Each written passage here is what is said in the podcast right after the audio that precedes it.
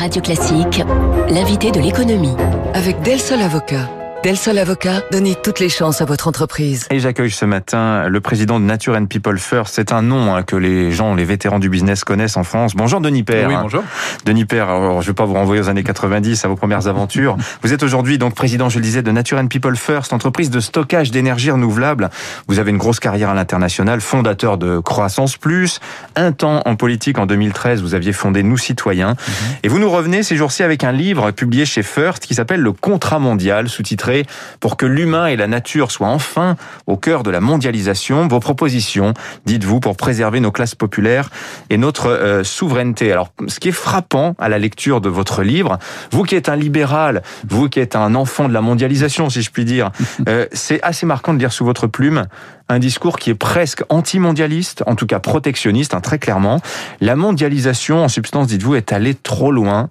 Pour quelle raison dites-vous ça, Denis Père? Qu'est-ce qui vous a fait changer d'avis, j'ai l'impression? Oui, alors je suis pas protectionniste, on va en parler, enfin j'estime pas l'être, mais effectivement, je, autant effectivement, moi j'ai connu la mondialisation heureuse pendant 25 ans, j'ai développé des entreprises à travers le monde sans aucune barrière, et la mondialisation, quand les règles du jeu sont les mêmes pour tout le monde, quand les normes sociales et environnementales sont similaires en particulier, que donc les bases de coûts sont similaires, ça fonctionne très bien. C'est une source de prospérité considérable pour les parties prenantes, ça crée une compétition qui pousse à l'excellence, ça fait baisser les prix, ça fait qu'on a des économies d'échelle puisque les volumes sont plus importants. Donc tout ça, c'est très positif. C'est de la belle théorie économique là. Alors oui, mais, mais ça c'est mais ça c'est vrai et c'est vrai quand les pays ont des règles similaires. Et c'est vrai que j'ai découvert récemment à travers mon activité effectivement cette mondialisation ma plus malheureuse où on met en compétition finalement des pays qui ont des normes sociales et environnementales qui sont très différentes parce qu'elles ont pas ils ont pas la même histoire. Euh, en Occident, on a 150 ans d'histoire industrielle et donc on a de fait à peu près 150 ans d'histoire sociale et une cinquantaine d'années d'histoire environnementale. Donc on a des standards qui sont très élevés dans ce domaine-là et donc des bases de coûts qui sont très élevées. Et puis, il y a 25 ans à peu près, euh, les pays occidentaux ont décidé d'ouvrir complètement leurs frontières à des pays qui n'ont pas du hmm. tout cette histoire-là. Avant qu'on euh, parle d'eux, justement, racontez-nous pourquoi il y a ce mouvement qui s'opère il y a 25 ans. On est dans le milieu des années 90.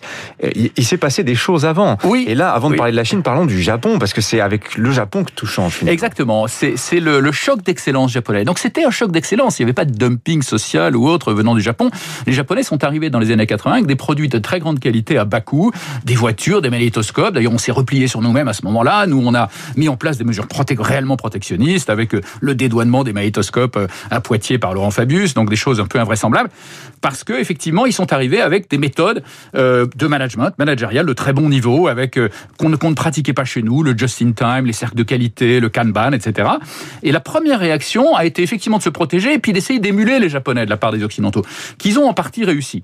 Et puis à un moment donné, les Américains, qui ont été les premiers à réagir par rapport à ça, ont dit on n'y arrivera pas. Il y a eu une espèce de capitulation du management des multinationales américaines, qui ont dit on n'y arrivera pas à baisser nos coûts autant, on va choisir la facilité. Ils ont été poussés aussi, il faut bien le dire, par la financiarisation, par euh, la recherche de profits à court terme.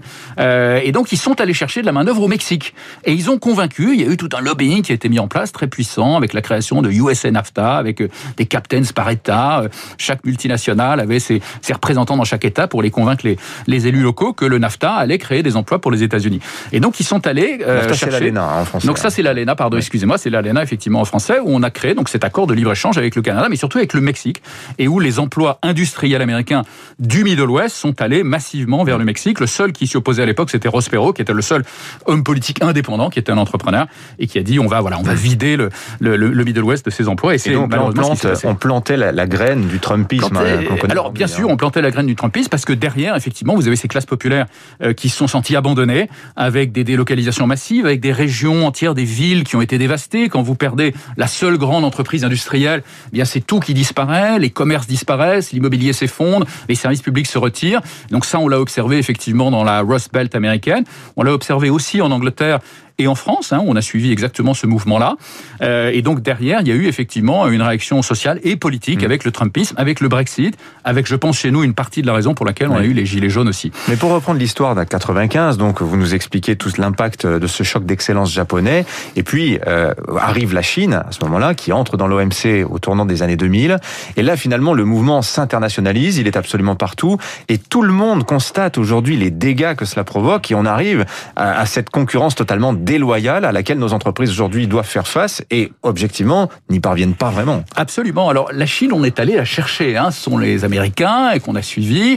Euh, C'était l'époque de Francis Fukuyama avec la fin de l'histoire. Vous en souvenez peut-être, ou parce que le capitalisme, le, monde libéral avait vaincu le communisme, ce qui était une bonne chose, bien entendu. On s'est dit, bah finalement, les Chinois, ils sont en train de se libéraliser, ils vont devenir comme nous. Donc on va en faire l'atelier du monde. Euh, on va aller chercher de la main d'œuvre pas chère, disciplinée en Chine.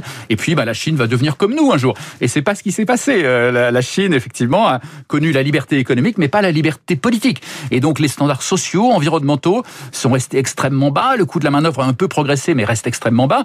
Hein, il y a un écart de, de, de pratiquement 5 à 6 hein, entre l'ouvrier chinois et l'ouvrier occidental. Et donc ça crée effectivement une concurrence déloyale très très forte. On est à 5 euros de l'heure dans la plupart des usines chinoises, quand en Occident on est à 30 euros de l'heure. Donc ça c'est très compliqué. Moi je le vois très bien dans, dans mon domaine, où je développe des solutions de stockage d'énergie avec des gros projets de génie civil euh, aux États-Unis, euh, dans les DOM en particulier en Martinique, et on doit respecter les standards sociaux, environnementaux qui sont très élevés, et c'est une très bonne chose, mais on est face à des gens euh, dont les process démarrent en République démocratique du Congo, avec des enfants qui travaillent dans des mines pour 25 centimes de l'heure, qui n'ont pas de casque, pas de masque, qui sont pas protégés, les mines sont pas étayées, elles s'effondrent, on va pas les chercher, les adultes c'est pareil. Ensuite, le process continue en Chine, où 80% du cobalt est raffiné, et là, euh, les normes sociales sont un peu meilleures, mais elles sont pas bien meilleures. Hein, les salaires sont pas toujours payés, les recours sont très compliqués.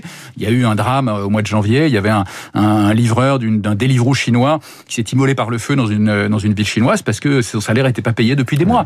Euh, L'on peut rejoindre qu'un seul syndicat, qui est le syndicat officiel, présidé par un membre éminent du Parti communiste. Donc c'est pas du tout le, le, les mêmes normes. Et donc ça crée effectivement une concurrence déloyale euh, dans laquelle on est perdant.